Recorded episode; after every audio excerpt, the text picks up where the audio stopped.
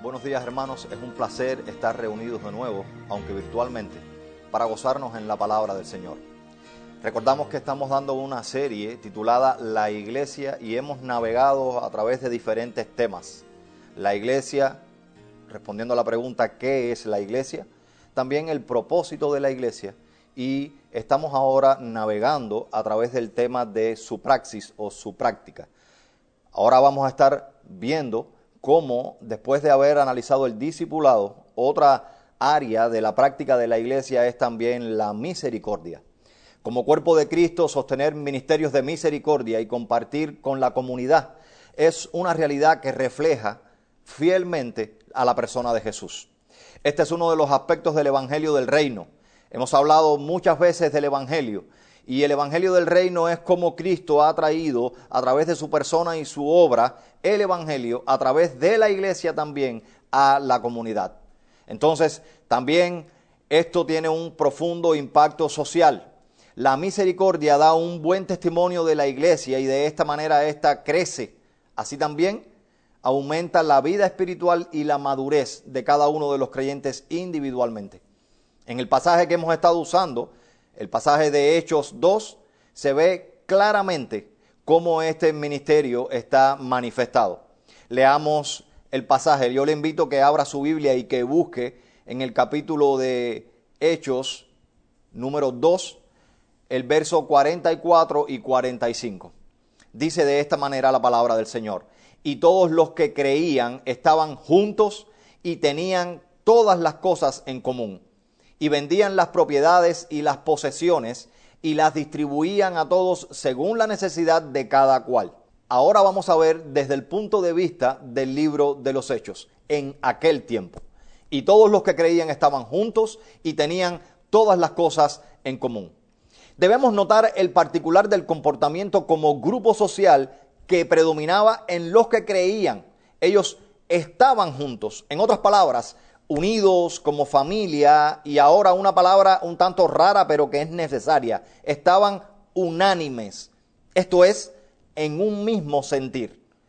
Es muy interesante cómo el estar unánimes no solo es referente al ámbito de lo racional, o sea, de lo intelectual, sino que es mucho más abarcador. El estar unánimes engloba toda la vida, engloba el aspecto mental, intelectual, pero también el aspecto práctico y el aspecto emocional. En otras palabras, es un grupo de personas que cree, que vive y que siente lo mismo.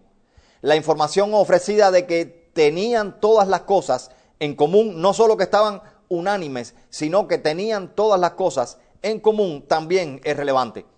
Lucas intenta exponer que el cristiano del primer siglo tenía la mentalidad de disponer de sus bienes en favor de otros, en favor de la comunidad. El sentido comunitario afectaba todos los bienes de cada uno de los creyentes. No decimos que hubiese desorden y que cualquier cristiano entraba en casa de otro creyente y cogía todo lo que quisiese. De ninguna manera. Esto era eh, estructurado y ordenado, pero sí tenían una mentalidad y una disposición del corazón en habilitar todo y usar todo lo que tenían como bienes comunes para ayudar a otros hay un aspecto aquí ahora muy interesante en la realidad del versículo 45 cuando dice y vendían las propiedades y las posesiones. Tenemos una realidad escatológica. Aquí el actuar que ellos tienen lo produjo una postura escatológica de incomprensión acerca de la inminencia del regreso de nuestro Señor Jesucristo. Creían que nuestro Señor regresaría de inmediato. Por tanto, sus posesiones comenzaron a perder todo valor para ellos. Las vendían y ponían las ganancias a los pies de los apóstoles para que éstos la manejaran y la repartieran de una manera justa. Un poco más adelante en el tiempo, con la circulación de las cartas de los apóstoles, sobre todo de Pablo y de Juan, se comienza entonces a tener un conocimiento escatológico ya mucho más enfocado en la realidad revelada. El regreso de Cristo será inesperado nadie conoce la fecha y la hora, pero ellos tenían un sentido de inmediatez, un sentido de inminencia con incomprensión. Ellos decían, es como si fuese a regresar Cristo mañana mismo. Y qué interesante cómo esta idea de que Cristo iba a regresar en muy poco tiempo hace perder para ellos todo valor de los bienes materiales. La razón por la que todos los bienes se ponían a los pies de los apóstoles era porque estos repartían todo justamente conforme a la necesidad de cada uno. Intentaban cubrirse unos a otros sus carencias. Había una preocupación genuina por todas las necesidades de todos. Había un sentido familiar, un desprendimiento de lo material y había una libertad total sobre la atadura a lo material de este mundo. Si bien es cierto que esta incomprensión escatológica los llevó también a un déficit económico, porque los metió como en un error escatológico que produjo después un problema económico, también provocó esto que Pablo un poco más adelante tuviese que pedir ofrendas a la iglesia de los gentiles. Por ejemplo, en Filipenses podemos leer sobre esta realidad para ayudar entonces a los cristianos en Jerusalén. Ellos creyeron que Cristo venía pronto, que venía mañana mismo, y comenzaron a vender todas las cosas y a tomar todo el dinero y a ayudar a todas las personas que pudieran, haciendo todo lo posible por crear un mundo ideal. Ahora, es interesante ver también como el verso 47 nos muestra algo que es de mucha valía. Mire lo que dice el verso 47 y teniendo gracia hacia todo el pueblo. Esto es vital en la misericordia a través de la iglesia. Estos creyentes no solo se ocupaban de los cristianos, otras traducciones lo describen como y tenían favor con todo el pueblo. Esta traducción es la de la Reina Valera del 60. La misericordia que entendían haber alcanzado por la obra de Cristo se traducía entonces en preocupación por los males que aquejaban a la comunidad donde vivía. Esta ayuda no se quedaba solo en el cerco, en la burbuja cristiana, sino que más bien ellos tenían favor con todo el pueblo. Cristianos y no creyentes se beneficiaban de los bienes y también de los valores de la iglesia. Miren, no estoy hablando aquí de un evangelio social, no me malentienda. Estoy diciendo que las obras de misericordia que provoca el Evangelio en el corazón del creyente estaban alcanzando a toda la comunidad. Estoy hablando del fruto del Evangelio, el cual es la obra de Cristo en su vida, muerte y resurrección, provocando transformación y salvación en aquellos que son elegidos, pero también ese fruto se disemina en toda la comunidad. Ahora, esto debe llevarnos a cuestionar nuestra comprensión del Evangelio y poner en el lente los frutos que tenemos como testimonio de vida. Una pregunta para hoy sería, ¿pudiera llevarnos la escatología a cuestionar la postura de misericordia de aquellos hermanos? ¿O acaso nos invita a mirar también de manera crítica la nuestra? Con respecto a la misericordia estoy diciendo. Por ello, quiero que ahora naveguemos un poco en la contemporaneidad. Me encantaría entonces ahora poder ver a través de, otro texto, a través de otro lente del Nuevo Testamento, este sentido de la misericordia en la iglesia hoy. Por favor, acompáñeme al libro de Lucas en el capítulo 12. Y quiero leer, es un texto un poco extenso, pero quiero leer porque prácticamente solo leyendo este texto ya se entiende lo que vamos a estar conversando. A partir del verso 13 dice de esta manera Lucas 12. Le dijo uno de la multitud, hablando con Jesús, Maestro, di a mi hermano que parta conmigo la herencia. Él le dijo, Hombre, ¿quién me ha puesto como juez o partidor entre vosotros? Y les dijo, Mirad y guardaos de toda avaricia porque aunque alguno tenga más que suficiente, su vida no depende de los bienes que posee. Y le refirió una parábola diciendo, ponga asunto ahora en la parábola que vamos a leer. La tierra de cierto hombre rico produjo buenas cosechas, y él razonaba dentro de sí diciendo, ¿qué haré? Porque no tengo dónde más guardar mis frutos. Y dijo, esto haré, derribaré mis graneros y los edificaré más grandes y allí almacenaré todos mis granos y mis bienes. Y entonces diré a mi alma, alma, tienes muchos bienes almacenados para muchos años, reposa, come, bebe, diviértete. Pero le dijo Dios, insensato, esta noche tu alma te será demandada y lo que has prevenido, ¿para quién será? Así es el que atesora para sí y no es rico para con Dios dice Jesús. Y dijo entonces a los discípulos, por esto os digo, no os preocupéis por la vida, qué comeréis, ni por el cuerpo, qué vestiréis, porque la vida es más que la comida y el cuerpo más que el vestido. Considerad los cuervos, que ni siembran ni ciegan, los cuales no tienen despensa ni granero, y Dios los alimenta. ¿Cuánto más valéis vosotros que las aves? ¿Y quién de vosotros puede, afanándose, añadir un codo a su estatura? Pues si no podéis lo mínimo, ¿por qué os preocupáis por lo demás? Considerad los lirios, unas flores, como crecen, no trabajan ni hilan, y os digo, ni Salomón en toda su gloria se vistió como uno de ellos. Si Dios, entonces, viste así la hierba que hoy está en el campo y mañana es echada al horno, cuánto más a vosotros, hombres de poca fe. Vosotros, pues, no busquéis qué comer o qué beber, ni os afanéis, porque la gente del mundo busca todas estas cosas, pero vuestro Padre sabe que necesitáis estas cosas. Escuche ahora la sentencia de Jesús. Antes bien, buscad su reino y estas cosas os serán añadidas. No temáis, manada pequeña, porque vuestro Padre se complació en daros el reino. Vended vuestras posesiones y dad limosna. Haceos bolsas que no envejecen, tesoro inagotable en los cielos, donde el ladrón no se acerca ni la polilla destruye, porque donde está vuestro tesoro, allí también estará vuestro corazón.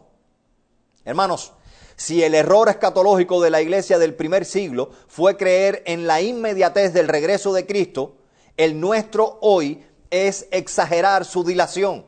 Mire, nosotros vemos y creemos que su venida está muy distante y no vivimos consecuentemente. Recordemos el pasaje que recién leímos ahora. Así somos en realidad. Nadie desea dejar este mundo. Si los cristianos de la iglesia primitiva dejaron todo porque creyeron que Cristo venía pronto, de inmediato, nosotros más bien nos aferramos a los tesoros de este mundo porque creemos que la segunda venida en realidad no sucederá en nuestra vida en esta tierra. Sé que este pasaje del Evangelio no habla de escatología, el que acabamos de leer en Lucas, pero sí de nuestra posición ante los bienes que poseemos, sean materiales o intangibles y podemos extraer principios que nos ayudan a ver mucho más claro la luz del Evangelio en el entramado de la Escritura. Mire, ¿qué ecos nos llegan del Evangelio desde ese momento hasta hoy? ¿Cuáles son los ecos del Evangelio? Podemos decir que la centralidad escatológica es y será la persona de Jesús. El Evangelio es el hecho que nos ayuda a entender y a ajustar todo lo hecho a la voluntad de Dios debemos ver que por lo inadecuado de nuestro razonamiento escatológico, nosotros tenemos hoy un error, al igual que lo tuvieron los cristianos del primer siglo. Si aquellos cristianos veían que Cristo regresaba pronto y asumieron además que podían compartir y vender todo lo que tenían y quedaron después a expensas de la ayuda de otras personas, nosotros hoy tenemos también el error de ver dilación en el regreso de Cristo. Por tanto, nos aferramos a los bienes materiales. Nosotros tenemos el Evangelio totalmente revelado y la Escritura como verdad de Dios. El Evangelio nos da una correcta postura escatológica que nos ayuda entonces a no sobredimensionar ningún patrón, a que la misericordia sea centrada y sea puramente evangélica. El texto que acabamos de leer nos ofrece estas pautas. Miren, analicen y reflexionen ahora en el regalo del Evangelio. Dice el 32, no temáis manada pequeña, porque vuestro Padre se complació en daros el reino. No merecíamos ser participantes de este reino, mas Él nos adoptó como hijos, nos regaló a Jesús y nos tomó por casa en su Espíritu Santo como cita el capítulo 2 del libro de los Hechos, en el verso 47, cada día el Señor añadía al número los que iban siendo salvos. Esto es el Evangelio. Esta es una verdad real hoy en usted y en mí. Usted y yo fuimos añadidos por gracia y una inmensa misericordia. ¿cómo no tener entonces la misma gracia y misericordia con otras personas? Mire, debe recordar que hemos enseñado una y otra vez que el Evangelio no solo salva, también transforma. Cambia todo ámbito que toca en este mundo. Dios nos dio el reino, somos los embajadores de ese reino, nos toca como cristianos individualmente y como cuerpo de Cristo o iglesia local redimir el lugar en donde estemos. Miren los frutos del Evangelio. Mire el verso 30. Porque la gente del mundo, dice Jesús, busca todas estas cosas, los bienes materiales, y se aferra a ellos en idolatría. Dice, pero vuestro Padre sabe que necesitáis estas cosas. Y añade, antes bien, buscad su reino y estas cosas os serán añadidas. En otra versión dice, antes bien, buscad primero el reino de Dios y lo demás será por añadidura. Dios es una Trinidad providencial. Él no abandona a sus hijos a la suerte porque la suerte no existe. En este mundo, regido por su soberanía, Él tiene pleno control. Y mire, ni siquiera este sermón es casual. No es coincidencia que estemos hablando hoy de la práctica de la iglesia y de los ministerios de misericordia. Preguntémonos entonces por qué yo hoy estoy sentado en este lugar compartiendo con usted a través de la virtualidad sobre los ministerios de misericordia. Justo hoy, en medio de una pandemia como la COVID, ¿por qué estamos hablando sobre la práctica de la iglesia y los ministerios de misericordia? Si Dios añade esas cosas que son necesarias, tangibles e intangibles, a nuestra vida, ¿qué entonces debe resultar como nuestro fruto? ¿Cuál debe ser nuestro fruto? En el 33 dice de esta manera, vended vuestras posesiones y dad limosna, haceos bolsas que no envejecen, tesoros inagotables en los cielos, donde el ladrón no se acerca ni la polilla destruye, porque donde está vuestro tesoro, allí también estará vuestro corazón. Hermanos, pongamos nuestro corazón en los desfavorecidos, si hasta ahora no estabas involucrado en algún ministerio de misericordia en nuestra iglesia, por favor, acércate. Deseamos compartir contigo esta dicha, el gozo que genera poder ayudar a otros, poder servir a otros. Queremos abrir la puerta para que seas un río desde donde fluye el Evangelio ricamente para el bienestar de otras personas y el tuyo propio, reflejando a Cristo en la comunidad. No quiero que malentienda. No te estoy diciendo que usted debe vender ahora su casa y todos los bienes que posee para ponerlos a los pies de los ancianos de la iglesia para ayudar a otras personas y que tú quedes desprovisto. Estábamos leyendo que debíamos buscar primero del reino de Dios, ayudar a otros, compartir, tener ministerios de misericordia y Dios pondrá por añadidura todo lo que es nuestra necesidad. Gracias a todos quienes nos han acompañado hasta ahora en múltiples maneras en este hermoso quehacer en nuestra iglesia de La Habana Vieja. Gracias a Dios porque ha provisto de una manera providencial todo lo que es necesario para nosotros poder ayudar a otros.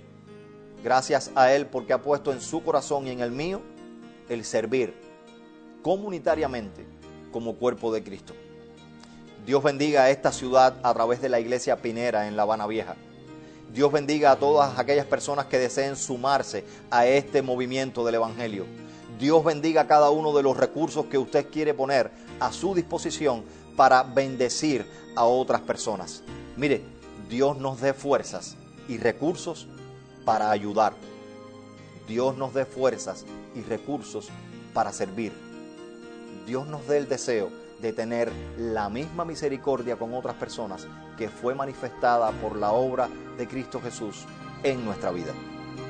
Dios nos bendiga.